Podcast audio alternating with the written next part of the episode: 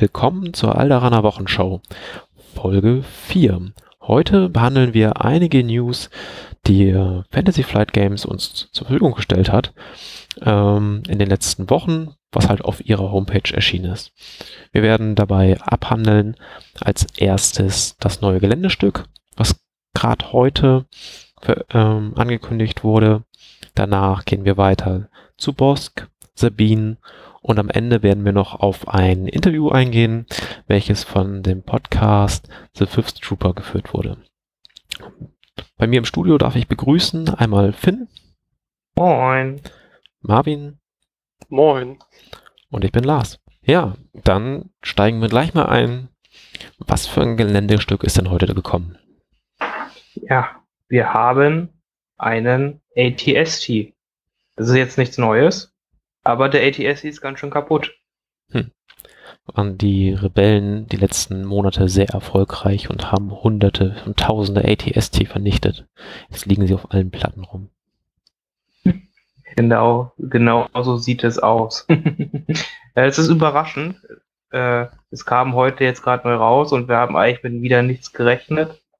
Aber so haben wir nun wieder ein neues Endestück und ist somit nach den Marikaten das erste offizielle Fantasy Flight Games Geländestück. Mhm. Hm. Ja, ich war insbesondere überrascht. Wir haben jetzt ähm, letzte und vorletzte Woche auch schon viele Artikel gehabt, die wir heute auch behandeln wollen. Ähm, damit hatte ich so gar nicht gerechnet, weil wir Anfang des Monats hatten wir schon mit den Fahrzeugen neue Ankündigungen. Und insgesamt ist das jetzt im Januar und Anfang Februar jetzt schon eine ganze Menge, was angekündigt wird. Finde ich super. Das Spiel lebt. Ja, das ist so, denke ich, so die größte Botschaft, die man damit sehen kann. Also es kommt echt fast jede Woche ein Legion-Artikel raus und Fantasy Flight Games möchte das Spiel an Zeit weiter pushen und das ist ja nur gut für uns Spieler, würde ich sagen. Ja, genau. Marvin, was sehen wir denn auf dem Bild? Natürlich erstmal das große Geländestück mit dem ATSD, ein paar bisschen Stein drumherum. Ist dann leider kaputt. Ansonsten sehen wir auf dem Bild noch äh, sechs Karten insgesamt. Das heißt, äh, einmal die Wettersituation, die Aufstellungszone und einmal noch das Objective. Da willst du sagen, dass diese Missionen, sage ich mal, zusammenhängen. Das heißt, es gibt Akt 1 und Akt 2. Mhm. Ja, so eine Art Mini-Kampagne könnte man daraus schließen. Wahrscheinlich. Also eigentlich so 100 Prozent, ja. Ja. Genau, also ist es ja auch wirklich geschrieben, halt, äh, die Missionen bauen aufeinander auf und es wird ja auch extra geschrieben, dass Einheiten, die in Mission 1 zerstört wurden, in der zweiten Mission nicht benutzt werden können. So. Nur einmalige Einheiten und Upgrades. Ja, genau, genau, so solche Sachen. Äh, das ist halt interessant, ist eine nette Sache. Hm, ja, also es ist halt Sachen, um mal den Narrative Play weiter zu unterstützen.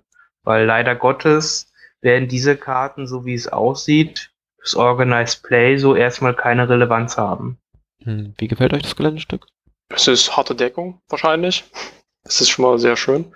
Mhm. Ansonsten ist halt ein ATS, der zu Fall gebracht wurde, sieht nicht schlecht aus.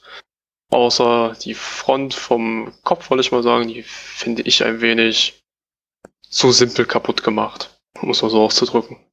Die paar Kratzer da drinnen, die sehen irgendwie für mich persönlich nicht so natürlich aus. Okay. Es hätte da jemand draufgeschossen oder was, das sieht einfach für mich nicht danach aus. Ja, das, das, das kann schon okay sein. Es wird halt mehr, seine Beine werden halt abgeschossen sein oder sowas, dann ist er halt hingefallen. Weil mit einem Bein laufen halt schwer ist bei dem. Hm. Jetzt stell dir einen springenden ATST vor. einem Bein. das war sehr furchterregend, bin ich ganz ehrlich. Äh, ja, gut, es ist, es ist ein, es ist eigentlich ein schönes Stück. Ich denke, es macht was her. ATSTs sind auch, äh, wenn sie kaputt sind, noch ein richtig geiles Feature auf dem Gelände. Das ist alles okay. Also es ist eine nette Idee, auf jeden Fall, da noch was rauszubringen. Ja, also ich finde er ist ein bisschen tief in der Erde drin. Ähm, ich hätte es ein bisschen besser gefunden, wenn es so aussieht, als würde er noch nicht allzu lange liegen. Hier ist er schon teilweise begraben. Ich könnte mir vorstellen, das hängt ein bisschen damit zusammen, dass man auch dem Spiel Rechenschaft äh, ja, ablegen wollte. Denn so hm, hat man im Prinzip noch mehr ja, Blockade. Das heißt, ähm, nicht nur die kleinsten Einheiten werden, block werden verdeckt, sondern auch schon ein bisschen größere Sachen. Deswegen vielleicht auch unter dem Cockpit nochmal ein Stein, damit der auch noch ein Stück höher liegt. Ja, das, ist, das kann sehr gut sein. Also es ist halt auch mal wieder Area Terrain, was oft halt auch schwierig ist zu haben auf den Spielen, weil viele haben ja meistens nur, sag ich mal, Gebäude oder Felsen und ähnliches, die halt einfach Sichtblocker sind, aber sonst halt kein, äh, kein Area Terrain sind. Deswegen sowas zu haben ist auch immer eine ganz gute Sache, sag ich mal, weil das mhm. noch viel, Deck viel mobile Deckung quasi äh, ja, produziert fürs Gelände. Das ist schön. Okay. Wollt ihr noch was dazu sagen zum dem kaputten ATST? Als letzten Punkt, den ich noch fix ansprechen muss, äh, was mich ja, was die einzige Kritik ist quasi dran, der gute kostet wahrscheinlich auch um die 50 Euro, wenn man den dann selber kaufen möchte. Und das ist für ein Geländestück, was okay ist, äh, aber natürlich auch nicht bemalt und ähnliches und ein paar Karten, die für Narrative Play auch mal ganz nett sind, aber die hat man wahrscheinlich dann auch schnell tot gespielt, weil die wahrscheinlich nicht so abwechslungsreich sind. Hm. Das ist ganz schön viel Geld. Also das ist teurer mhm. als normale ATST. So. Ja. Gut. Ein Heil. ähm, wir wissen jetzt, dass er soll 50 Dollar kosten. Kann natürlich sein, dass er in Europa günstiger ist. Glaube ich persönlich auch nicht. Ich denke auch, da werden die einfach 50 Euro draus machen. Müssen wir abwarten, wenn man dann noch irgendwo 10% drauf kriegt, vielleicht von irgendeinem Händler, dann äh, würden wir vielleicht eher Richtung 40 Euro gehen. Das wäre schon ein bisschen was anderes, aber tatsächlich sehe ich es ähnlich. Ähm, rein für das Geländestück wäre ich eher bei 30 Euro, vielleicht 35 Euro. Aber besser es wird angeboten, als gar nichts zu haben. Genau, also es ist auf jeden Fall ein Schritt in eine gute Richtung, weil Gelände vom der offiziellen Hersteller halt zu haben, ist immer eine gute Sache, weil man dann damit sich auch, damit weiß man halt auch, was für Gelände man sich selber quasi bauen kann. Man kann sich daran ja anlehnen. Ja. Also es ist auf jeden Fall eine schöne Sache, aber weiß nicht, wie gut es angenommen werden wird. Marvin, möchtest du noch etwas sagen? Nö, dazu jetzt nicht. Also ich finde einfach alles, hat er schon gesagt. Okay, gut. Das ist ja auch nur ein Geländestück. Hm, dann darfst du weiter sprechen und erzählen, was der gute Bosk denn so kann. Genau, es wurde ja letzte Woche, glaube ich, ähm, die neuen Operators angekündigt. Einer davon ist Bosk, die imperiale Seite. Den könnt ihr haben für stappige 150 Punkte. Eigentlich fürs Imperium recht billig, was sehr schön ist.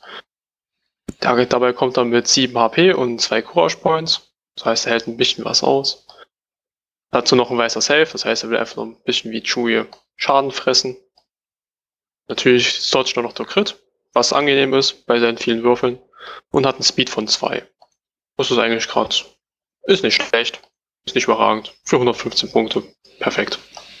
Ja, die 115 Punkte ist ja noch eine Schätzung. So richtig gut kann man es nicht lesen. Ähm, aber könnte gut sein. Die Alternative wäre, es sind nur zwei Zahlen, vielleicht eine 8 und eine 5. Oder es ist vielleicht auch eine 105, also etwas günstiger. 85 Punkte fände ich ihn zu günstig. Ähm, aber mal schauen, was er am Ende wirklich kosten wird. Was hat er denn so für Fähigkeiten? Genau, zuerst er ist wieder ein Bounty Hunter, das heißt, er hat das Bounty-Stichwort. Das kennen wir schon von Boba Fett einfach nur man kann auf einen gegnerischen Commander oder, oder Operative, glaube ich, einen Bounty-Marker legen äh, und wenn man den mit Boss tötet oder generell jemanden mit äh, dem Bounty-Stichwort, kann man den Bounty-Marker dann claimen. Hat einen Siegpunkt erhalten. Generell nicht schlecht, ist für halt einen Kopfjäger eigentlich ein Muss. Weiß Ansonsten, aus dem Kopf, ob man das auf einen Operative legen kann oder nur auf Commander?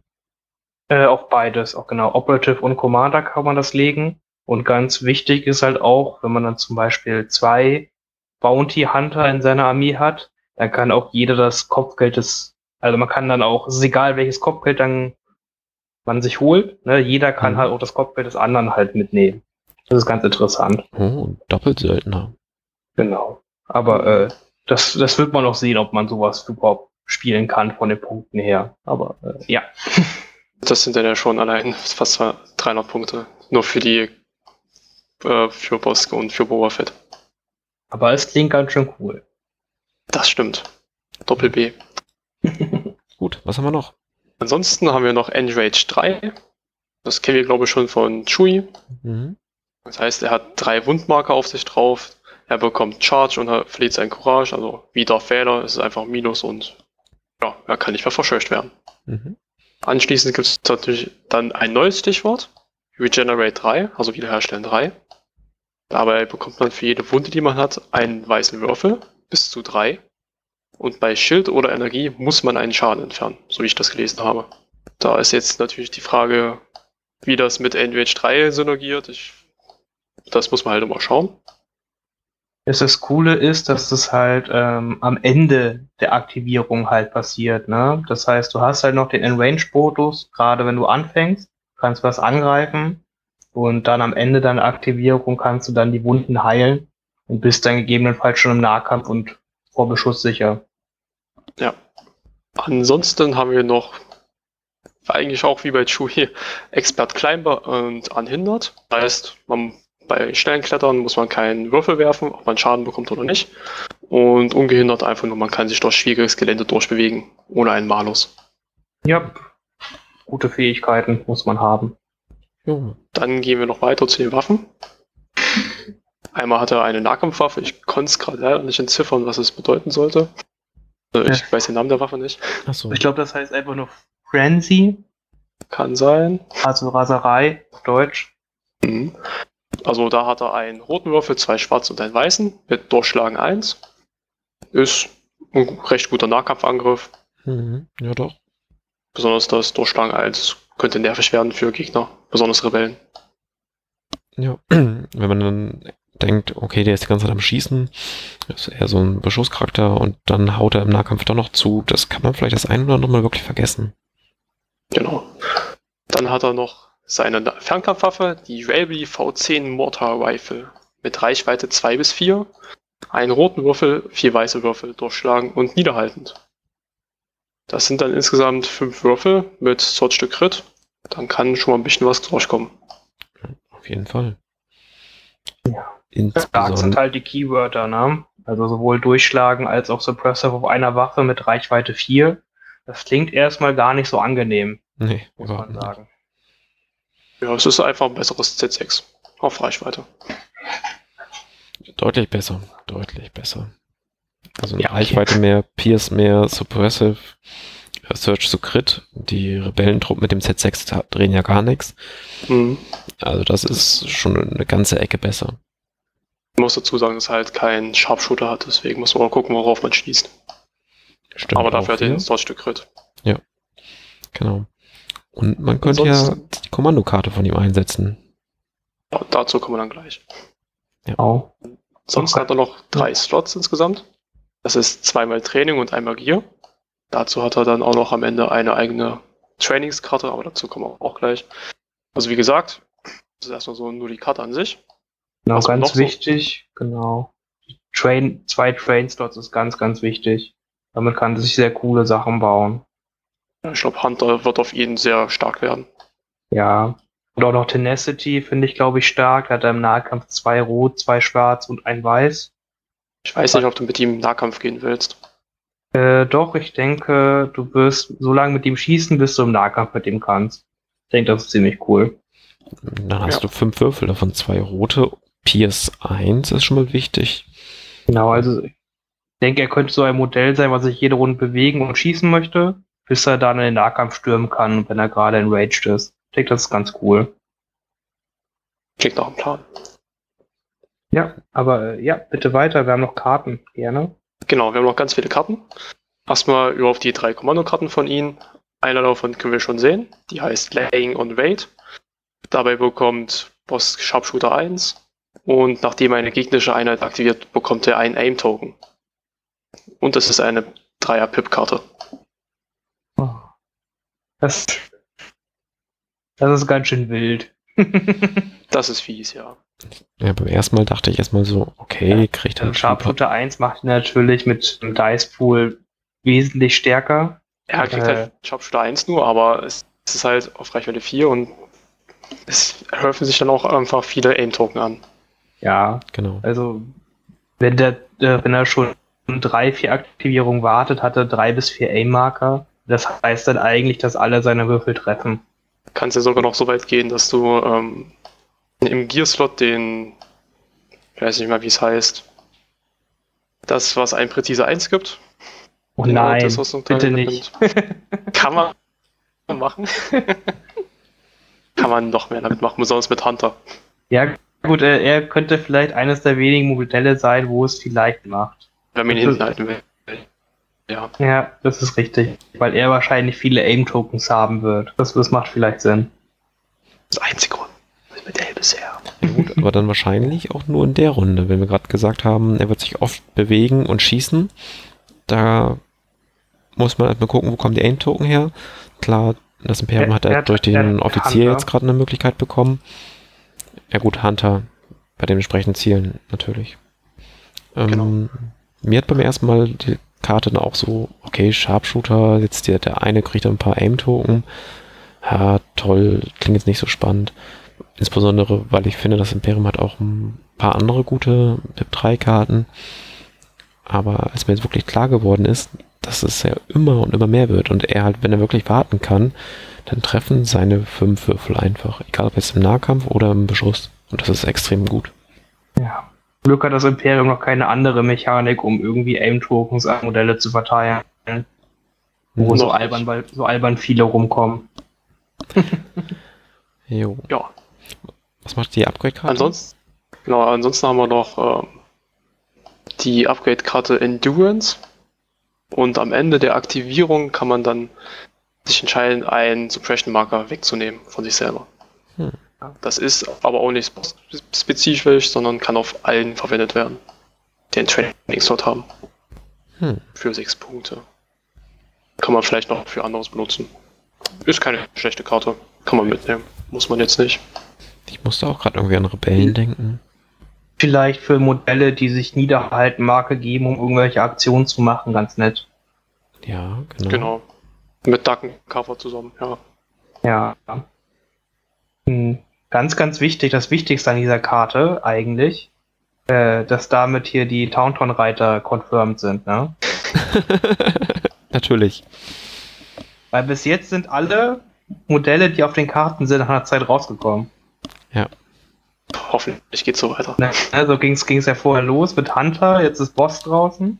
Danach kamen die Splittergranaten, jetzt, dann kamen die mit Death Troopern announced.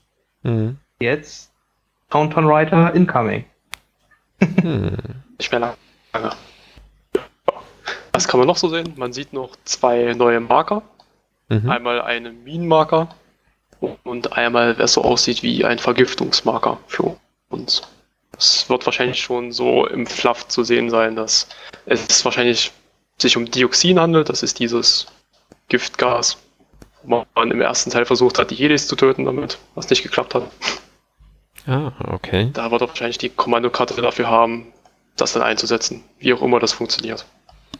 Man hat schon ein bisschen was gehört, dass das halt irgendwie er einen Marker halt wohin schießt und in der Reichweite kriegen die Leute halt diesen Effekt, was wohl irgendwie über Schaden sein wird. Sowas kam halt schon durchgedrungen, aber wie genau es natürlich funktioniert, rätselt man halt. Es wird wohl irgendwie eine über seine Waffe zu verschießen sein. Oder er kann es werfen. Er hat ja so ein Mortar Rifle. Deswegen Genau. könnte man denken, dass er irgendwie was verschießen kann darüber. Hm. Aber das ist natürlich alles eine Vermutung. Natürlich, was wir noch vergessen haben zu sagen, ganz wichtig, das Modell kann man verschieden zusammenbauen. Einmal so, dass er eine, die Dioxingranate wirft und einmal so, dass er sein, seine Rifle in der Hand hat. Ja, das ist wirklich was Neues. Bisher ging das ja nicht, dass man irgendwie Optionen an den Modellen hatten. Aber ähm, jetzt hier, Fantasy Flight Games entwickelt sich auch in diesem Bereich des Spiels einfach weiter. Ich finde es super. Ich finde die Posen jetzt leider nicht ganz so spannend bei Boss, Mhm. äh, aber äh, wenn wir uns das andere Modell, was announced wurde, angucken, da finde ich es wiederum ultra spannend. Ja. Deswegen äh, bin ich vollkommen zufrieden damit. Mhm. Ja. Äh, sonst, sagen, das wie, wie findet ihr das Modell? Ist das, äh, würdet ihr es allein vom Aus, äh, denkt ihr jetzt so eine Weiterentwicklung am Modell selber auch noch? Oder ist es, passt es gut in die Range, so wie bis jetzt? Mhm. Muss halt schauen, wie das mit der Haut gemacht wurde. Ja, weil die genau. sieht ja sehr, sehr, sehr fein aus. Wie, wie das dann wirklich rüberkommt, wenn man es in der Hand hält, aber bisher sieht es eigentlich ganz gut aus. Besonders weil es mal etwas anderes ist bei einem Imperium. Auch mal ein Alien. Ja, mir fällt es ein bisschen schwer, es direkt zu vergleichen, weil halt äh, diese Schuppenhaut, der Echsenkopf, ist halt was anderes. Ähm, jedoch würde ich auch von den Fotos auch sagen, das sieht schon sehr detailliert aus. Von dem 3D-Modell würde ich ähm, erstmal keine Rückschlüsse ziehen. Einfach ähm, weil 3D und der reelle Druck sind ja auch immer noch so zwei Sachen und ein bisschen unterschiedlich. Gut. Aber ich denke, es geht halt eine ähnliche, also vom Modell her würde ich es eine ähnliche Qualität wie den Pathfinder und Jin zuordnen. Mhm. So, die fand ich ja schon, was man bis jetzt gesehen hat, einfach so unglaublich stark. Ja. Ähm, apropos stark, ähm, wo würdet ihr ihn in der Liste sehen? Also Marvin, würdest du dir sofort eine Liste mit ihm schreiben? Kaufst du ihn dir? Kann ihn auf eine billige Liste nehmen, die sowas nimmt wie Viers, Haufen DLTs. Mhm. Das so rein, die auf Reichweite kämpft. Da kann man es auf jeden Fall mitnehmen. Ja. Ich weiß nicht, ob man ihn mitnehmen will auf einer Liste, wo noch andere Sachen drin sind, die schon äh, ganz schön viel kosten. Das heißt, Imperial Palpatine auf Vader. Ich glaube, dafür wird es dann zu teuer.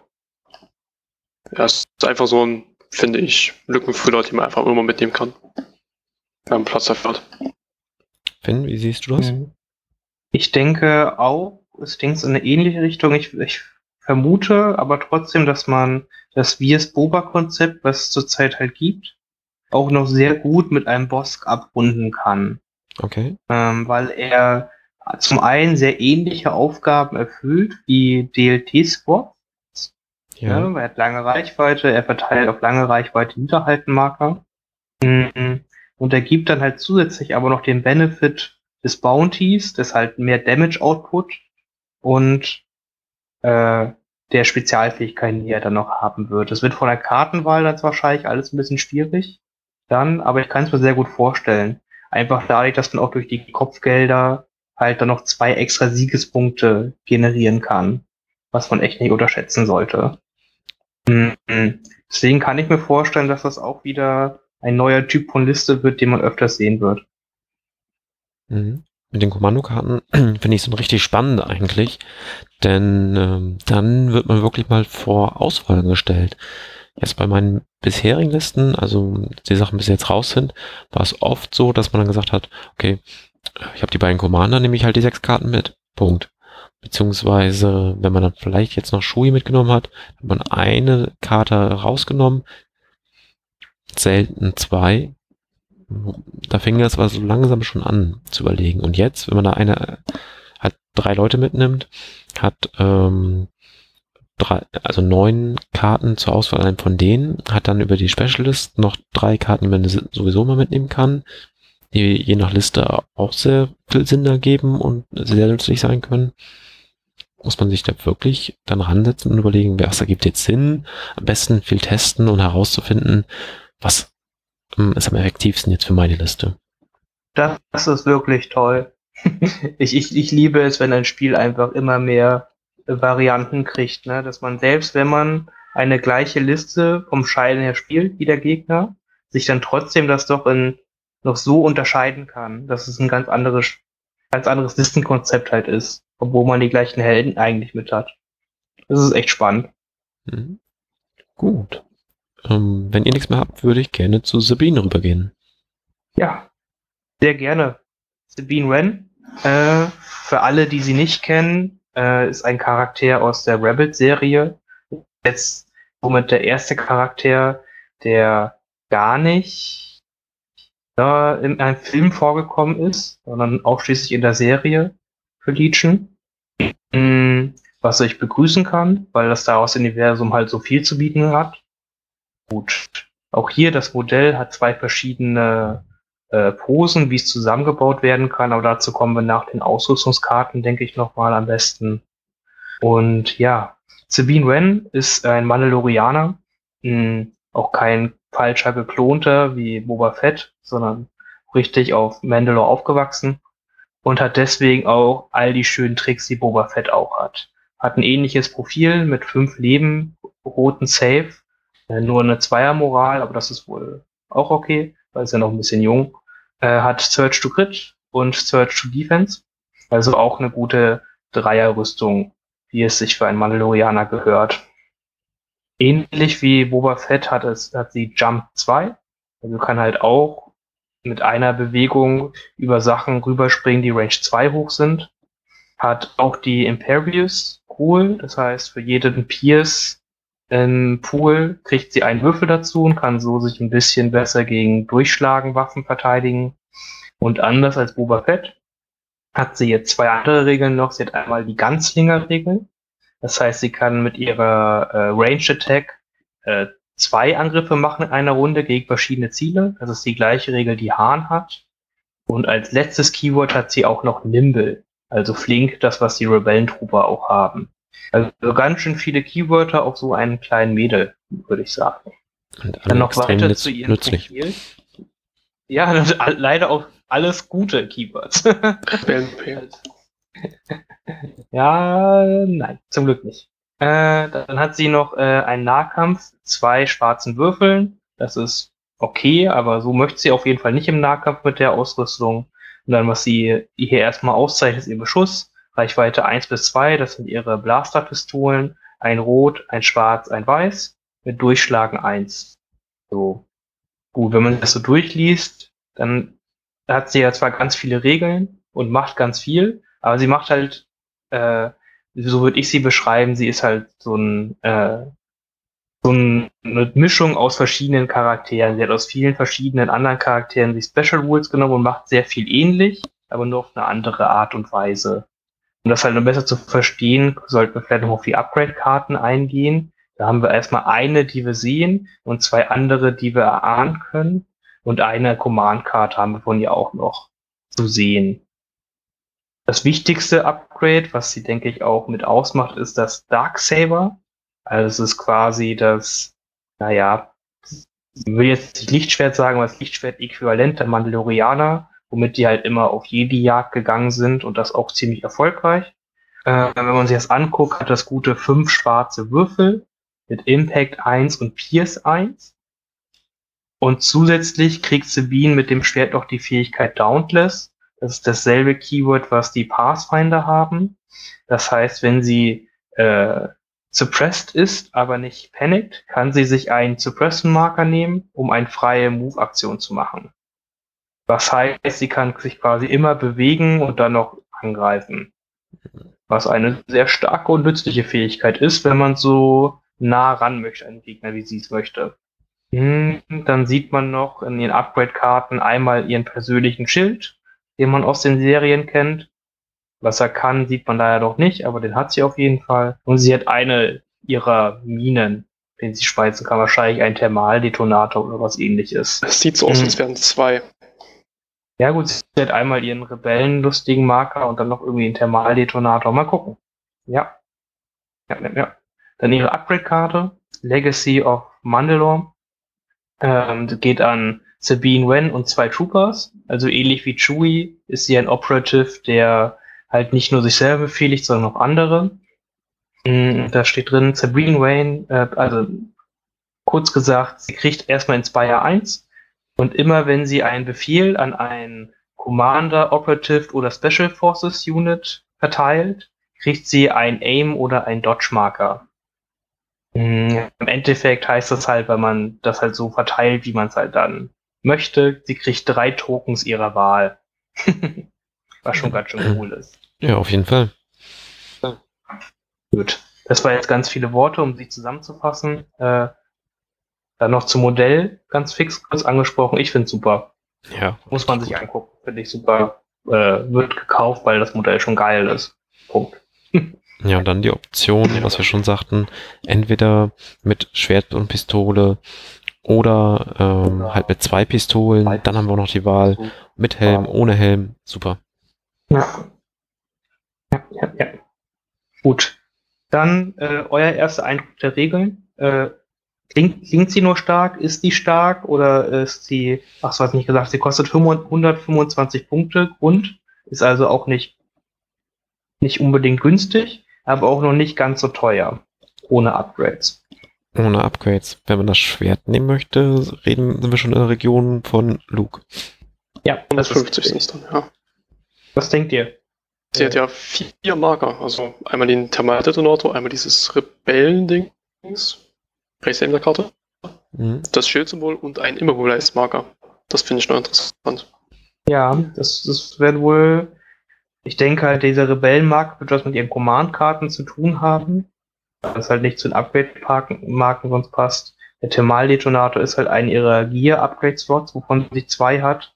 Äh, und äh, wo auch der Schild halt reinkommt. Dann hat sie noch einen Training-Slot und einmal den Slot fürs Darksaber. Dieses Immobilize-Token, der könnte noch nervig werden für Gegner.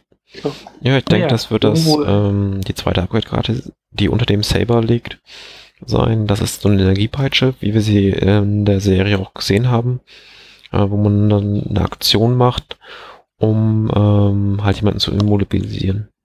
Oh ja. Ja, so ein flexibler Charakter, das kann man, denke ich, schon mal über sie sagen.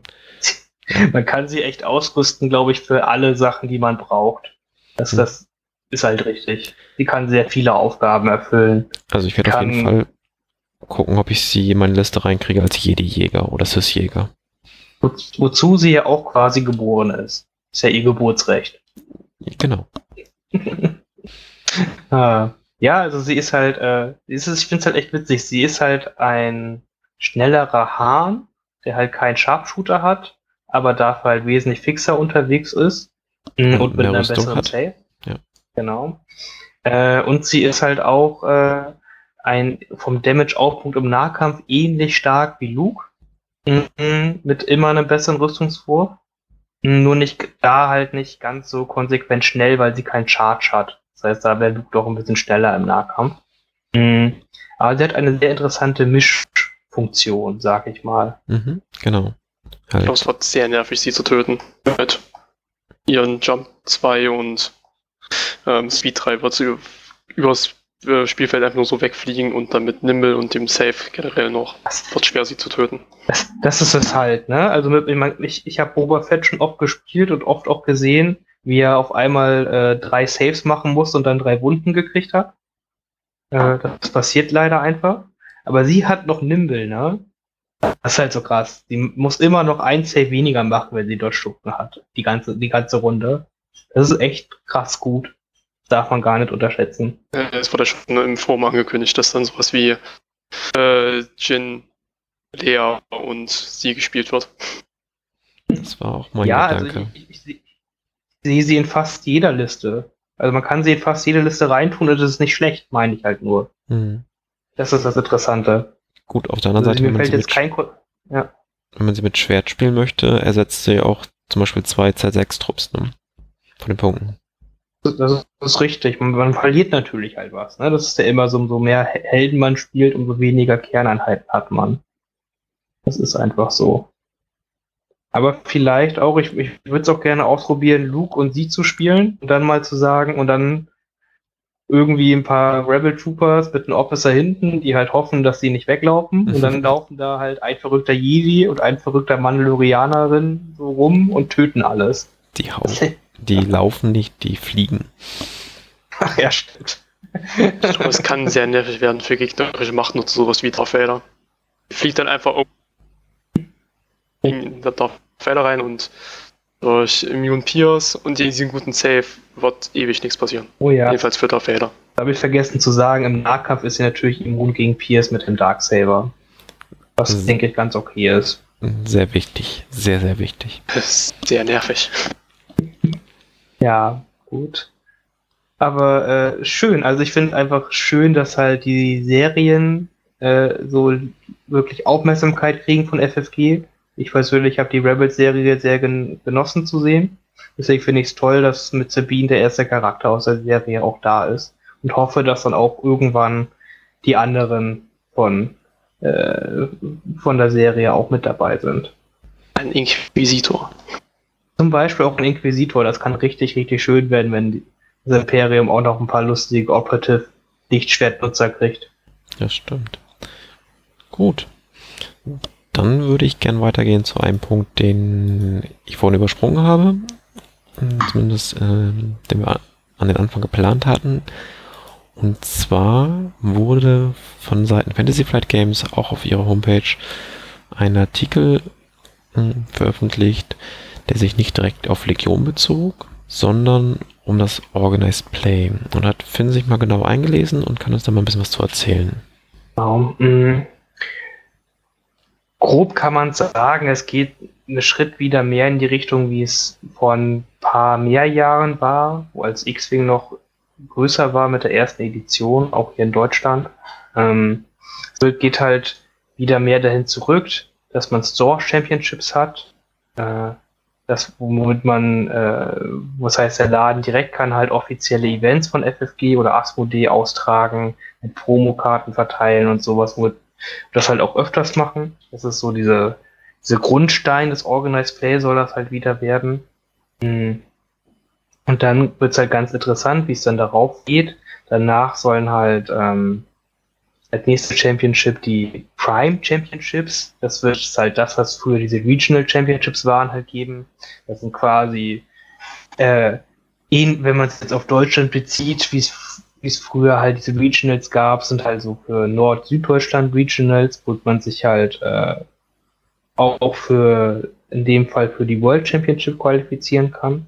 Und das war früher nur für die nationalen Meisterschaften möglich, aber so schön, dass es jetzt auch mal diesen, Regional, diesen Prime Championships machen kann. Mm, und da gibt es als nächsten Schritt die Grand Championships, die früher National Championships waren. Und dann gibt es die Continental Championships und so weiter. Das ist halt quasi wieder so eine ganz viele Arten von Turnieren, die halt immer größer werden. Umso größer das Turnier ist, umso mehr Plätze kann man sich theoretisch, äh, werden theoretisch für die, ähm, für die Weltmeisterschaft verteilt. Was echt ein interessanter Anreiz ist. Man muss nicht immer nur zu den riesigen Events fahren, man kann auch mit kleineren, regionaleren sich qualifizieren, äh, um mal in der Weltmeisterschaft mitzuspielen, was ich einen ganz guten Punkt finde. Aber das wichtigste, der wichtigste Punkt äh, von all dem ist halt einfach, dass die Läden wieder mehr unterstützt werden.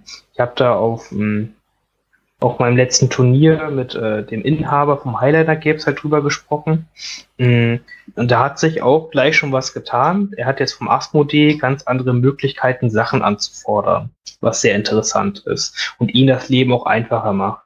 Bis jetzt ist man, hatte man ja quasi immer diese Organized Play Kits, die relativ teuer waren für recht, recht bescheidenen Inhalt, sag ich mal. Klar, ein bisschen Promokarten, ein bisschen Tokens und all sowas, alles immer ganz nett. Aber für den Preis dachte ich halt immer, puh, das ist ganz schön teuer und im Endeffekt wollen die Leute eh alle nur die Promokarten haben und der Rest ist halt so egal. So, das war halt immer mein Gefühl so. Hm, hm. Und jetzt hat er die Möglichkeit, äh, gezielt Promokarten nur zu bestellen für ein paar Euro. Also wirklich für unter 10 Euro dem Bereich. Ich meine, hat er gesagt, für 5 Euro kriegt er ein Kit Organized Play Karten, äh, was ihm dann auch ganz andere Möglichkeiten gibt, die zu verteilen. Er hat jetzt auch gesagt, ja, jetzt kann er die mal bestellen und an Spielabenden verteilen. Sagt er, hier, komm, wir machen jetzt einen Monat zwei Spielabende, wenn du an beiden dabei bist, kriegst du solche Karten und sowas halt, weißt du? Ja. Das ist halt einfach eine tolle Idee. Sache, um die Leute halt äh, in den Laden zu kriegen, um die halt wieder zum Spielen zu motivieren. Ne? Das finde ich sehr, sehr wichtig und gut. Ja, dann noch eben als ja. Anmerkung ähm, von den Prime Championships äh, qualifiziert sich der Gewinner von den Grand Championships die Top 4 und vom Continental Championship die Top 8 für die Worlds. Und ähm, bei den Worlds ist es auch so, dass ähm, ab 2020 man nur noch mit Einladung hinkommt. Also früher war es bei X-Wing zum Beispiel so, ähm, die, die die Einladung hin hatten, hatten dann sozusagen einen Sieg frei und äh, mussten, glaube ich, auch den Eintritt nicht zahlen. Der deutsche Meister hat damals von den Heidelbeeren auch den Flug bezahlt bekommen. Aber der Rest der Turnierteilnehmer war einfach eine Mess Masse Amerikaner, die halt hingefahren sind und dann äh, teilgenommen haben. Und jetzt wirklich diese Exklusivität äh, von Leuten, die sich darüber qualifizieren, also schon was geleistet haben, um dahin zu kommen, finde ich ziemlich cool. Klar, es wird auch die geben, die gut sind und einfach Pech hatten oder dann nicht die Zeit haben, an so vielen Veranstaltungen teilzunehmen, wo sie dann irgendwann mal gewinnen. Aber ähm, dennoch finde ich das irgendwie ein bisschen hm, besser, als wenn es dann halt kommt, äh, ja, bin halt hingefahren, hatte dann nur auf der Worlds Glück, vorher habe ich mal schlecht gespielt oder so. Aber und es kommt dann weit. Wobei, wenn man auf der Worlds weit kommt, ist man auch ein guter Spieler. Ist mal außen vor. Das ist auch noch ein guter Punkt, das ist richtig. Also wie das, es wird halt exklusiver, das macht das Event noch zu was Besonderem, wenn man da halt hinkommt, was auch gut ist. Ist ja immerhin die Weltmeisterschaft. Ähm, und, und, mal gucken, wie das halt äh, organisiert wird und wie es halt auch angenommen wird von der Spielerschaft dann halt. Ne? Ist ja schön und gut, wenn man sich überall qualifizieren kann, jetzt theoretisch für die Weltmeisterschaft. Mhm. Aber man halt jetzt zum Beispiel jetzt, wenn man jetzt ein Ticket gewinnt und dann wird man, da kriegt man ein Ticket, da muss man den Flug bezahlen und all das, dann ist das, stellt das halt für viele Leute auch noch vor Herausforderungen, auch geldlich gesehen, ne? Ja. Was man halt auch sagen muss, was schwierig ist. Deswegen muss man mal gucken, wie sich das durchsetzt oder ob dann generell von ASMO und die FFG dann vielleicht Flüge bezahlt werden für die Weltmeisterschaften ja, Teilnehmer. Müssen wir doch mal schauen. Marvin, hast du noch Fragen dazu oder Anmerkungen? Dazu momentan nicht, ne. Okay. Dann würde ich zum nächsten Punkt rübergehen.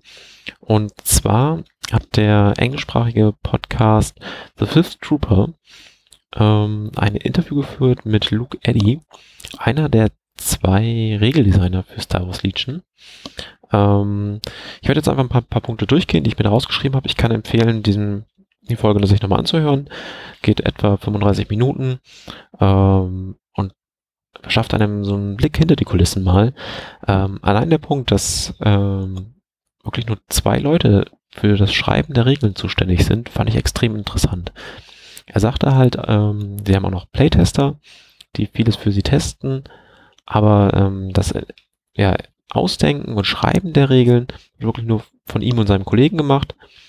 Und dann haben sie natürlich noch äh, Grafikdesigner und Figurendesigner, die eigentlich so ähm, den Großteil der Leute äh, darstellen, die für äh, Fantasy Flight Games Star Wars Legion im erschaffen. Ja, ähm, er geht auch darauf ein, warum ähm, zu Beginn sehr viel aus der ähm, Trilogie äh, Episode 4 bis 6 gekommen ist. Seine Worte waren da auch, man soll es als Star Wars wiedererkennen und ähm, da stimme ich ihm zu. Was in den drei Filmen vorgekommen ist, ist natürlich besonders bezeichnend für Star Wars und ähm, erkennt man meist auch sofort wieder, wenn man halt Charakter aus Rebels nimmt oder so, die kennt teilweise halt nicht jeder.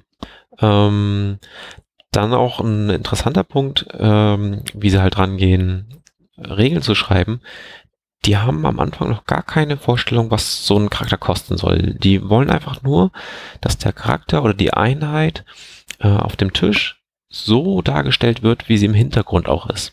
Also, dass sie sich so anfühlt, ähm, wie man sich das vorstellt. Und dann gucken sie, wie stark ist jetzt eigentlich wirklich und dann werden die Punkte dementsprechend festgelegt. Und halt damit auch rumprobiert und dergleichen. Ähm, und er betont halt immer wieder und beschrieb auch immer wieder, wie gesagt, dass das Gefühl muss das Richtige sein und dass man sich mit, mit dem Gedanken angeht, hey, was, wer soll das jetzt eigentlich sein, was soll er machen? Also da auch sehr interessante Details. Geht auch noch darauf ein, ähm, wir hatten ja vorhin bei Sabine und Boss angesprochen mit den verschiedenen äh, Teilen, die dabei liegen, dass man jetzt die verschieden ausrüsten kann. Ähm, es kam wohl zum einen auf jeden Fall, dass sich das ähm, Designteam auch immer weiterentwickelt, aber auch, dass die Sabinen unterschiedlich darstellen wollten. Sie ist im Laufe der Serie hat sie sich weiterentwickelt von halt diesem Ganzlinger, der alles mögliche in die Luft jagen möchte, hin zu einer Anführerin der Mandalorianer mit diesem besonderen Schwert, das ja ähm, ein Relikt ihres Volkes ist. Und ähm, so kann man auch am Modell das unterschiedlich darstellen. Ähm, genauso mit dem Kopf, da sagte er halt, dieser Helm, der mandalorianische Helm, ist halt so markant, so besonders, den wollten sie auf jeden Fall haben. Auf der anderen Seite aber halt auch das Gesicht von Sabine zeigen. Und so ähm, passt es halt perfekt zueinander, dass sowohl das ähm, Designteam als auch der Regelschreiber das darstellen wollten. Weil er sagt auch, ihm war es halt auch wichtig, dass wenn man das Schwert hat, das definiert ja die Rolle von Sabine auf dem Tisch ja ganz anders, dass man das am Modell darstellen kann. Und auf der anderen Seite, wenn sie es halt nicht hat, wäre es ja weniger schön, wenn sie dennoch auf dem Tisch die ganze Zeit mit dem Schwert rumläuft. Ähm, er hat da auch angesprochen, dass Star Wars Legion wirklich halt für verschiedene Spieler entwickelt wird und dass teilweise halt Sachen kommen für Leute, die ähm, einfach nur tolle Sachen äh, spielen wollen, wie sie es aus dem Film kennen, dass sie halt das machen, was sie in dem Film gesehen haben, aber halt auch eben für Leute, die ein sehr ausgewogenes, anspruchsvolles Spiel spielen wollen und ähm, man verschiedenste Spieler da versucht unter einen Hut zu kriegen und dann alle mal denkt. Ähm, aber die interessanteste Information, die ich aus diesen 35 Minuten gezogen habe, war an einem Punkt, wurde er gefragt, ähm, welche Listen ihm im Moment am meisten Spaß machen. Und da hat er eine Liste angesprochen, ähm, die ihm gerade sehr viel Spaß macht zu spielen oder zu testen. Die besteht aus Krennic, Death Troopern, ähm, drei von den Waffenteams. Wie hießen die noch? Die beim Imperium? E-Webs. Genau, die E-Webs, richtig. Und ähm, dann sechs Einheiten, die er noch nicht nennen darf. Jetzt ist mir aufgefallen, er hat noch keine einzige Core Troop Einheit angesprochen. Ähm, und wenn wir über sechs Einheiten reden, drei E-Raps, ein Commander und Death Troopern, bleibt da eigentlich auch nicht mehr viel Punkte über für irgendwas anderes. Das heißt, ich gehe davon aus, dass die Liste so vollständig ist. Und sechs Einheiten, die er noch nicht nennen darf.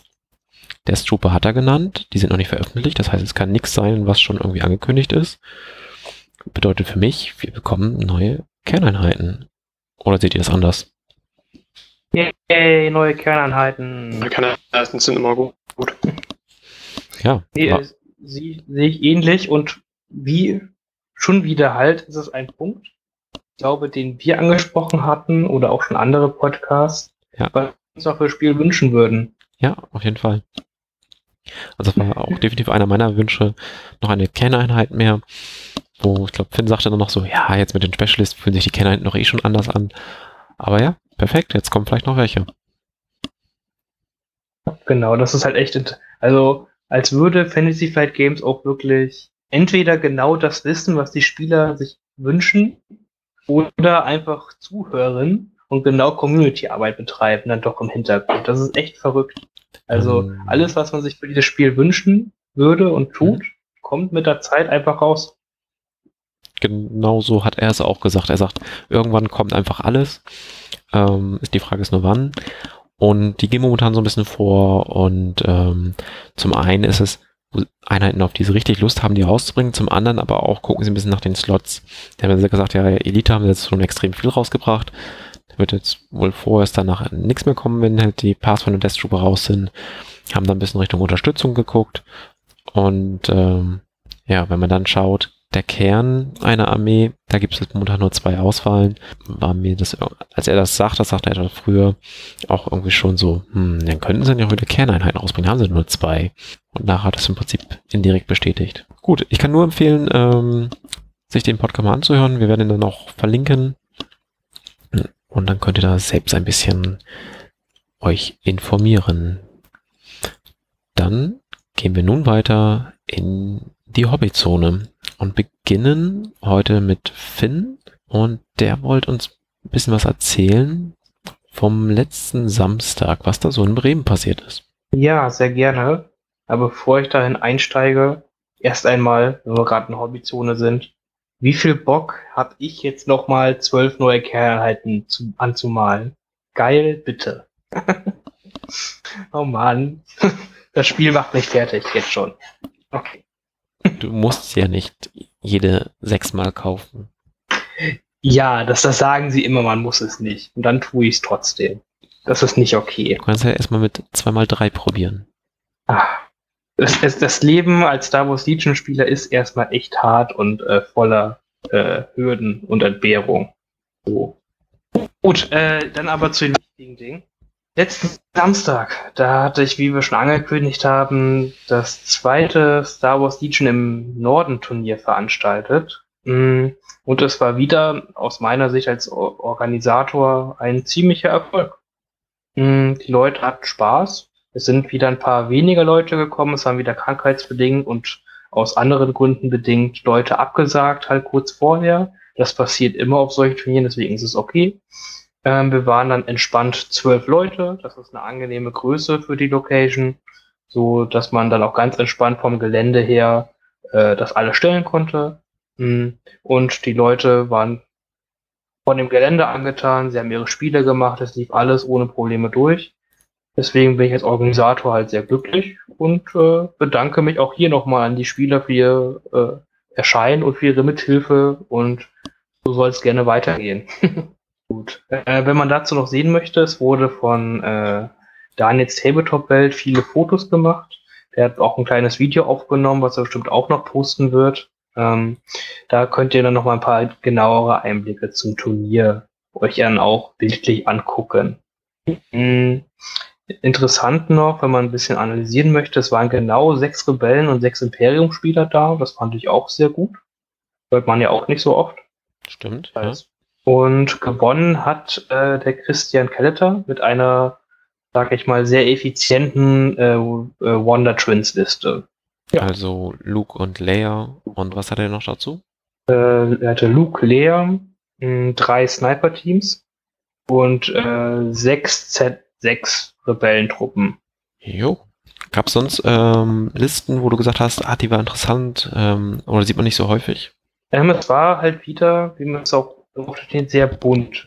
Ähm, viele Leute haben verschiedenste Konzepte ausgespielt. Man hat wieder ATSTs gesehen.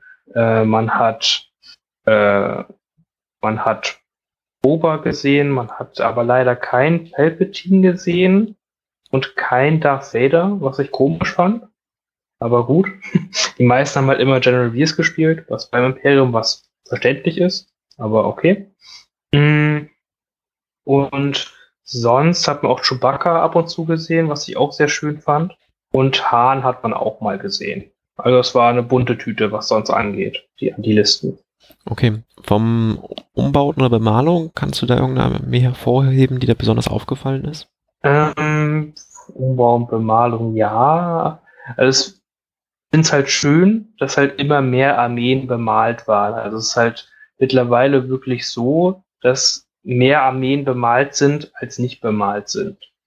Das finde ich einfach eine super Sache. Das, das bringt, das hilft dem Spiel einfach, weil mit bemalten Minispielen oder gegen bemalte Minispielen ist einfach so viel schöner als nicht, kann man sagen. Und sonst, äh, haben sich von den Umbauten her war es dieses Mal nicht so viel Besonderes dabei. Der Best Painted gewonnen hat, der Timo Sell, der hat eine grundsolide Rebellenarmee dabei, die, wo er äh, so auch äh, bei den Sniper äh, hier Mon Calamaris ein bisschen Wassereffekt mit reingebracht hat auf der Haut, halt so, dass die so ein bisschen nach, wie heißt das denn? Ja, dass der Haut halt mehr glänzt, weil die halt so, so ein bisschen Wasserleute sind. Ja. Genau, genau. Ne? Das fand ich sehr cool. Ist es auch. Sonst war es einfach ein sehr soliden Niveau einfach bemalt und sehr sauber bemalt, was einfach schön war. Genau. Von ja, den Leuten, die da waren, waren das dieselben wie beim letzten Mal oder gab es da Unterschiede? Das Schöne ist, äh, grob gesagt, die Hälfte der Leute waren letzten, beim letzten Turnier schon da und die andere Hälfte ist jetzt neu dazugekommen, was sehr positiv ist für mich. Mhm. Da man so halt sieht, es haben Bock, neue Leute auch aufs Turnier zu kommen, auch Leute, die ein bisschen weiterfahren wollen. Also es ist ja einmal die sage ich mal, Nord, die äh, Nordrhein-Westfalen-Leute um Daniel, äh, von Daniels Tabletop-Welt rum, äh, sind ja bis nach oben in den Norden zum Turnier gefahren. Und das zeigt einfach, dass die Community Bock hat. ja, das ist auch ein gutes Zeichen fürs nächste Turnier, was du ja bereits angekündigt hast. Am 30.03. Dann nicht in Bremen, sondern in Oldenburg.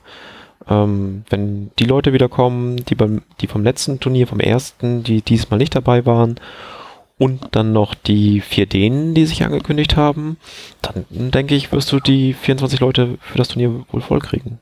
Genau, das möchte ich auch nochmal wirklich erwähnen. Ich freue mich super, dass mich die, äh, die vier dänischen Leute bei über Facebook angeschrieben haben, gefragt haben, hier, wir haben euer Turnier gesehen, äh, kann man da so vorbeikommen? Ist das alles kein Problem? Und ich habe natürlich mit Freunden gesagt, ja, klar, äh, wenn ihr irgendwie Hilfe braucht, Übernachtungsmöglichkeiten, ähnliches oder sonst was, wir, wir helfen immer gerne, weil einfach äh, es eine so bereichernde Erfahrung ist, auch mal äh, so über den Tellerrand heraus Legions spielen zu können und generell das Hobby ausleben zu können. Ich habe in 40k halt auch öfters gegen denen gespielt und das hat immer super viel Spaß gemacht, weil die auch sehr eine sehr schöne Art haben, das Hobby zu spielen, sag ich mal. Man hat, macht sehr viel Spaß mit denen.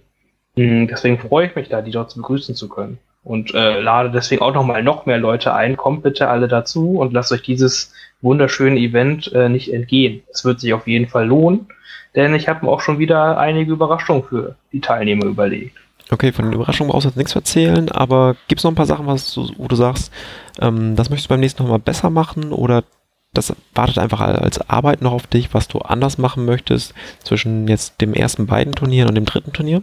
Ähm, generell möchte ich jetzt das nächste Mal wirklich das Turnier auch mal nicht mitspielen, um mich wirklich nur auf die Organisationsschiene konzentrieren zu können. Ich habe gemerkt, klar, bei kleinen Turnieren, da ist es eigentlich kein Problem mitzuspielen und gleichzeitig zu organisieren, weil es einfach nicht so viel ist. Ähm, aber es entgeht einem dann doch recht viel. Man macht Regelentscheidungen so halt dann immer zwar auch noch richtig und gibt sich da, ne, hilft immer so gut es geht, aber man ist halt immer wieder hin und her gehetzt zwischen kurz äh, zu, zu Regel zu helfen und dann halt bei sein eigenes Spiel weiterzumachen und man hat auch wenig Zeit, einfach das Ganze selber Atmosphäre zu genießen, zu genießen, weil man einfach auf seine eigenen Spiele konzentriert ist. Ich möchte eigentlich viel mehr Videos, Fotos und ähnliches machen und einfach das dann auch mal mehr dann an die Community bringen können. Das ist eigentlich etwas, woran ich auch viel Spaß habe, äh, das ich bis jetzt eigentlich so gar nicht ausleben konnte. Ich bin mir sicher, zum nächsten Mal werden wir einen anderen Springer finden und dann wird sich dieses Problem nicht mehr geben. Eine wichtige Frage von mir. Wie viele ATSDs wurden zerstört? es, ist, es mussten einige ATST-Geländestücke gekauft werden. Okay. Ich selber habe dafür gesorgt, dass einer zerstört wird, immerhin. Wurde er durch eine Sprengladung in die Luft gejagt? Er wurde durch Sprengladung beschädigt, immerhin. Das war schon ganz ah, ja. ja, gut. Äh, ich werde auch noch natürlich wieder über unsere Seite und ähnliches noch weiter Werbung dafür machen. Bis jetzt haben wir schon zehn feste Anmeldungen fürs Turnier. Das ist super. Das ist schon mal noch über einen Monat hin äh, eine gute Aussage, sag ich mal. Mhm. Es würde mich wirklich freuen, halt wieder äh, aus äh, Nordrhein-Westfalen oder aus Hamburg die Leute begrüßen zu können. Würde mich auch nochmal freuen, mal Leute von No Pay, No Game kennenzulernen. Mit denen habe ich jetzt immer noch mal bei Facebook geschrieben, aber sie haben es noch nie zum Turnier geschafft oder ich noch nicht zu deren Turnier. Äh, da würde ich mich auch noch mal gerne persönlich austauschen mit den Leuten. Aber mal gucken. Ne? Die Möglichkeiten sind da. Ich hoffe, äh, man kommt da in Kontakt irgendwie. Ja, das wäre auf jeden Fall super. Marvin, was hast du so die letzten Tagen bei Legion getrieben? Wir haben ganz viel Superior Position gespielt. Das ist so ein OP-Ding, was relativ neu ist. Haben wir diesen Februar angefangen jetzt. Das geht den ganzen Monat. Und es macht einfach super viel Spaß, weil es ein neues eigentlich ein neuer Aspekt des Spiels ist, ein bisschen. Wer es nicht kennt, ganz kurze Erklärung. Man spielt auf Deployment Lines, äh, auf Battle Lines, heißt eins in die Reichweite, die lange Kante. Dann noch äh, klares Wetter, das heißt, man kann alles sehen. Und jetzt kommt der Haken. Das Objective ist Bring Them Down. Das ist custom gemacht, also selber gemacht. Da kommt ein Marker in die Mitte und man kann selber einen Marker in seiner Aufstellungszone platzieren und der Gegner kann auch in, eins in seiner Aufstellungszone markieren.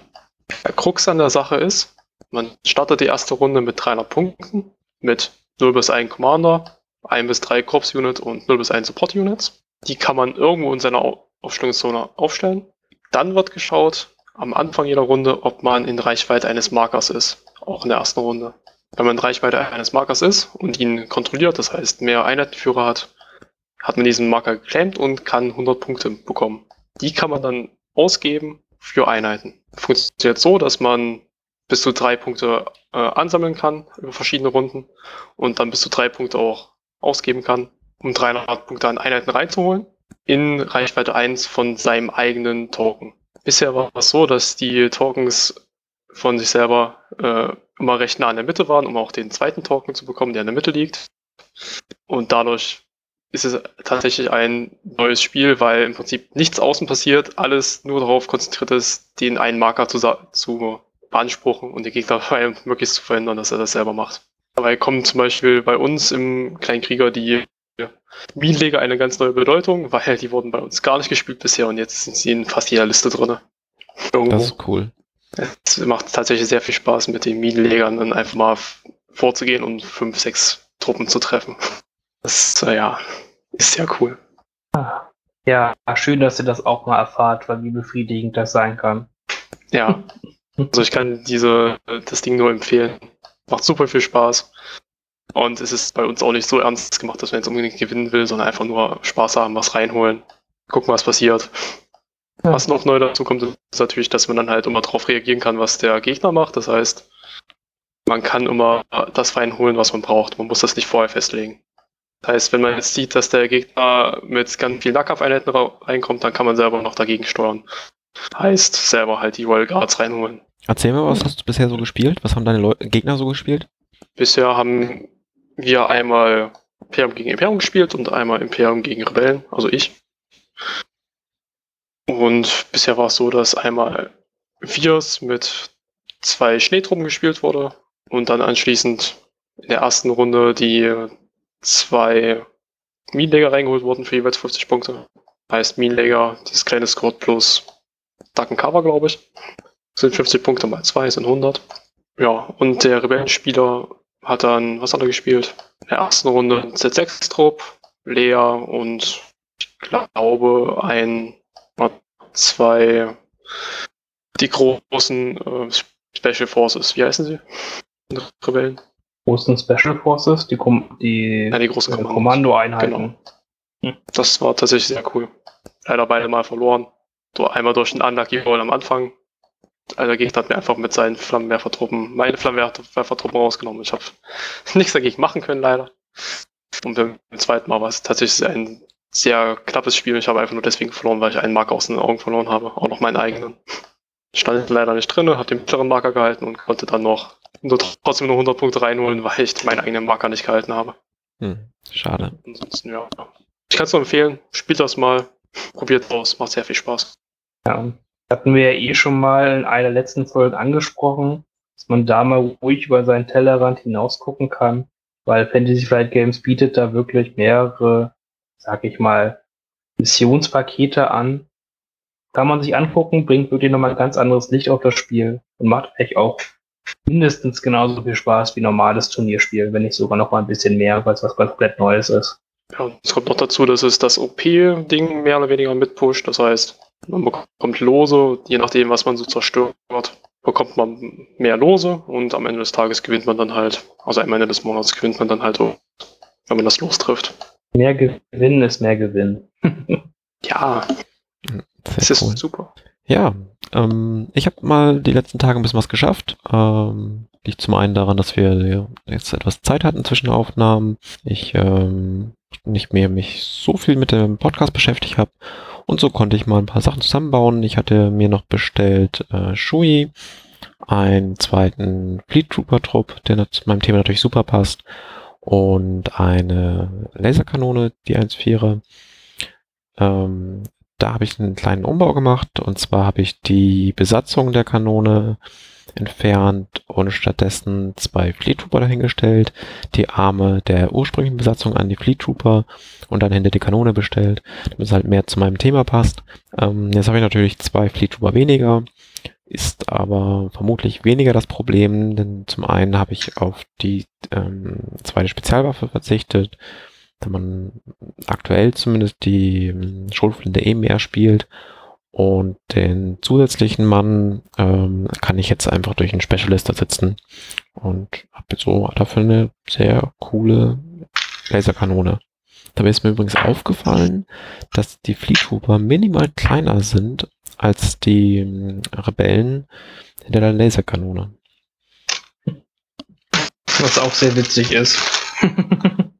Ja, ich habe da ein bisschen, da liegt auch leicht an der Pose, also die Fleetwooper haben fast alle, gehen so ein bisschen in die Hocke. Ähm, einer hat ein durchgestreckte Beine, steht etwas breitbeiniger. Ähm, da liegt es auch dran, aber auch so habe ich den Eindruck, es ist wirklich ganz, ganz kleiner Unterschied. Ähm, so habe ich auch eine leichte Kante von den Armen zur Schulter. Habe da natürlich ein bisschen rumgebastelt und jetzt sollte es so angehen. Ähm, ich habe sonst aber davon geredet, ich will die Base machen. Da habe ich auch den ersten Schritt für, ähm, sind jetzt hier 14 Bases fertig und äh, kann da dann demnächst weitermachen. Und ansonsten äh, freue ich mich schon seit vielen, vielen Tagen und immer und immer wieder über Jim Erso. Also, was ich da in dem Artikel gelesen habe, einfach, einfach toll. Einfach toll. Weißt, weißt du, woran ich da zur Zeit immer denken muss? Das hat bestimmt schon viele Leute äh, in den Legion-Gruppen gesehen. Das gibt's ja immer dieses Bild, wenn Neuheiten rauskommen. Immer irgendwo quasi ein Mann durch die Stadt geht mit seiner Freundin in, an der Hand ja, und ja. dann einer anderen Frau hinterher guckt. Aber das ist halt immer dann irgendwelche Legion-Namen da reingemacht worden. Ich dachte mir so, oh geil, Jin Urso, fuck Sabine Wen. das ist halt so, ja, Jin Urso freut man sich so mega drauf, das wird richtig geil.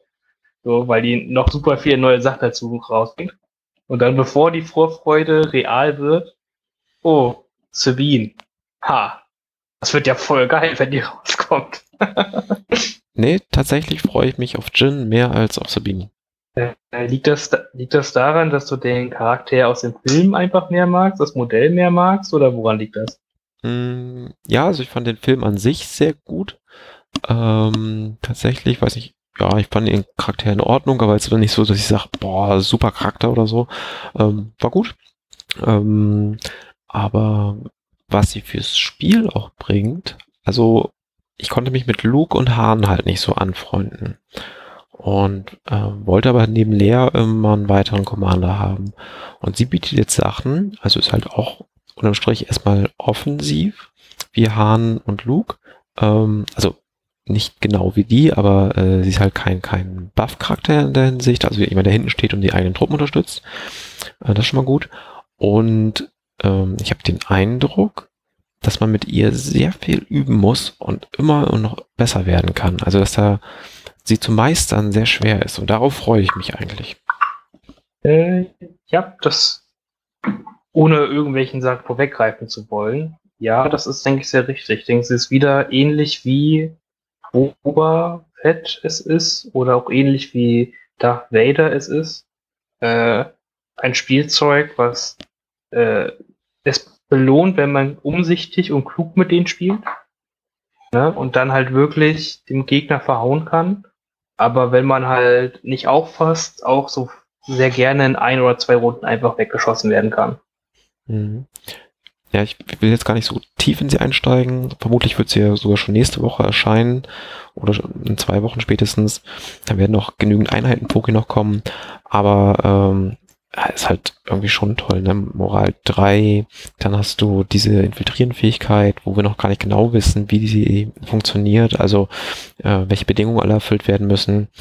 Dann äh, kann sie eine Pistole bekommen, die man auf zwei verschiedene Arten verwenden kann, innerhalb des Spiels äh, sozusagen wechseln, indem man sich einmal bereit macht. Äh, die Waffe kostet auch nichts. Ähm, dann hat man eine Aktion, wo man den äh, Dodge unten ähm, Aim-Token bekommt und kann zusätzlich, wenn es notwendig ist, vielleicht sogar noch eine Aktion machen. Also man könnte theoretisch zwei Dodge-Token bekommen. Sie hat Nimble, also flink, also behält auch immer ein. Ähm, und dann diese Deadly Sins. Also das, das ist schon sehr, sehr interessant. Ja, also äh, Jin Erso wird auf jeden Fall auch die Pathfinder was sein, was im zukünftigen Meta auch sehr interessant wird. Äh, aber auch darüber werden wir uns, denke ich, nochmal Gedanken machen müssen. Ja, auf jeden Fall. Alles, wie man es alles bewerten wird. Das, aber es wird gut. Ich freue mich auch mega drauf. Der Release-Date soll am 24, ne, war es der 21. Februar sein. Also wirklich. Das ist nicht mehr so weit hin. Das ist nicht mehr so weit hin. Äh, ja, und allein die Modelle sind wieder so hübsch, deswegen wird man sich es auch kaufen müssen. Danke, Fantasy Flight Games. dafür, dass ihr mein Geld gerne in Beschlag nimmt. Finde ich gut. Super. Äh, äh, ja, gut. Sonst, äh, ich habe noch einen kleinen eigenen Hobby-Aspekt in meiner Sache. Ich habe ja letztens erwähnt, äh, wie ich noch so komische andere Systeme bemalen muss. Die Zeit ist zum Glück vorbei.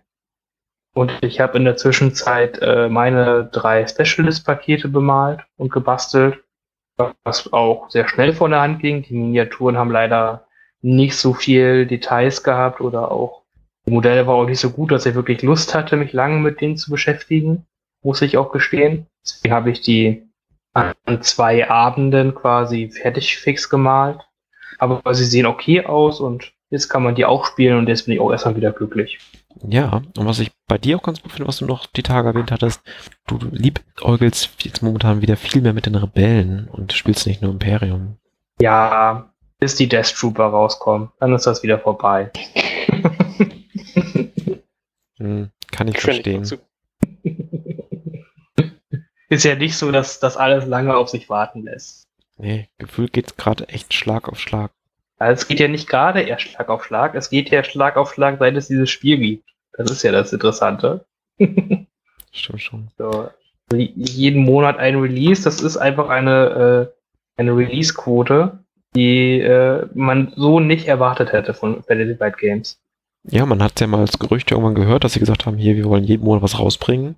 Und ähm, bis auf eine kleine Pause, die sie sich gegönnt haben, um gewisse Sachen nachzuproduzieren, äh, haben sie das auch durchgezogen, ne? Ja, muss man einfach sagen. Super Sache. Gut. So, ich hätte für heute nichts mehr. Wie sieht es bei euch aus? Eine kleine Regelfrage noch. Yay, Regelfragen. Yay, Regelfragen. Äh, Regelfragen. Zu Sebi nochmal. Das mit, äh, sie bekommt ja jeden Pierce ein extra Würfel dazu und Immune Pierce auf jeden Tag selber. Wie wird das denn jetzt so funktionieren? Das ist eine sehr gute Frage. Ähm, da kann man nur ein bisschen rätseln. Ich kann aber eine Antwort geben, so wie gerade die Regeln sind. Hm. Ihr Imperious Keyword ist nämlich unabhängig davon, ob man immun gegen Pierce ist. Das heißt also, wenn sie jetzt im Nahkampf wäre mit Luke und ihr Darksaber ausgerüstet hat und Luke vier Wunden auf sie haut, also vier Treffer produziert, dürfte sie sechs Würfel werfen und wäre trotzdem noch immun gegen Pierce im Nahkampf. So ist der aktuelle Sachstand dazu. Ich vermute sehr stark, dass dazu noch ein Regelupdate kommt, wenn es zu Bean rauskommt, wie es bis jetzt meistens immer gewesen ist von Fantasy Fight Games. Hm. Und das dann halt aufhebt, dass man da quasi nicht die Würfel extra kriegt, wenn man immun dagegen ist.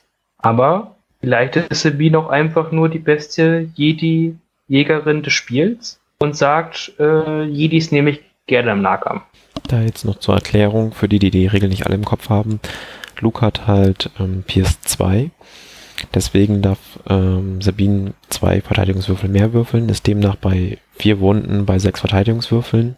Sollte sie jetzt vier Schildsymbole werfen, ähm, hat ja das äh, Pierce aber keine Wirkung, weil sie halt immun dagegen ist und würde mit diesen vier Schildsymbolen, auch wenn die anderen beiden Leerseiten anzeichen, die vier Wunden sozusagen äh, wegrüsten. Ja, sehr richtig. Das heißt, im Schnitt könnte Luke kein, macht Luke keinen Schaden an Zivilen im Nahkampf. Durch diese Kombination von Regeln. Ja, und umso schlechter er würfelt, umso schlimmer wird es dann eigentlich. Aber wenn er zum Beispiel nur äh, drei ja. Wunden macht, würfelt sie halt fünf Würfel, das ist dann, macht er nur zwei, würfelt sie vier, also doppelt so viele, darf ähm, immer das Energiesymbol zum Schildsymbol drehen. Da kommt nicht so viel durch. Also, wenn man schlecht mit Sabine würfelt, ist sie trotzdem tot, aber das klingt erstmal schon sehr gut. Ja, aber wie gesagt, ich bin zu 90% davon überzeugt, dass das nicht so funktionieren wird, weil das einfach, glaube ich, auch nicht so äh, angedacht ist, weil die Rüstung bringt halt, also man hat ja schon das Schwert und das macht ja die Immunität, dann ist die Rüstung egal. Denke ich mal einfach so. Genau, genau, im Nahkampf, genau. Weil das wäre einfach, es wäre auch ein bisschen zu stark und das würde sie halt exponentiell besser machen gegen Leute, die Pierce im Nahkampf haben, als Leute, die keinen Pierce im Nahkampf haben. Das ist ja halt auch irgendwie das Alberne, da mag ich dann mal. Kannst du dann Luke und Darth Vader komplett vergessen gegen sie. Kriegst du die einfach nicht dort. Und musst stattdessen am besten Wookies nehmen oder so. Ja, genau. Ja. Die werden dann wieder ganz normal gegen sie. Ja, äh, ja, wir sind gespannt, was FFG da für im Rules Reference zu schreibt. Wir warten ja eh gespannt auf ein neues Update. Das wird ja auch langsam wieder Zeit. Im November war das letzte. Bummelig alle zwei, drei Monate bringen die ein neues Pulse Reference raus. Das heißt, es wird langsam auch wieder Zeit. Ja, wir sind weiter gespannt. Hm, vielleicht wollten sie wirklich die Las Vegas Open abwarten. Das bisher größte Turnier mit 64 Teilnehmern. Also Anmeldungen. Ähm, um dort halt Erfahrung zu sammeln. Der Luke Eddy, einer der beiden Spielentwickler, war ja vor Ort und ist rumgelaufen und hat geschaut. Vielleicht hat er da Sachen mitgenommen, die jetzt noch ähm, eingearbeitet werden können. Das wäre super. Würde ich toll finden, wenn sie sowas machen. Ja, kann ich mir auch gut vorstellen, dass wir dann nächste oder übernächste Woche dann quasi passend mit den äh, Jin Urso Release das World Reference kriegen. Kann ich mir sehr gut vorstellen. Gut. Habt ihr sonst noch Punkte? Nee, keine Punkte weiter. Von mir kommt jetzt nicht noch eine Frage. Okay, dann danke fürs Zuhören und bis zum nächsten Mal.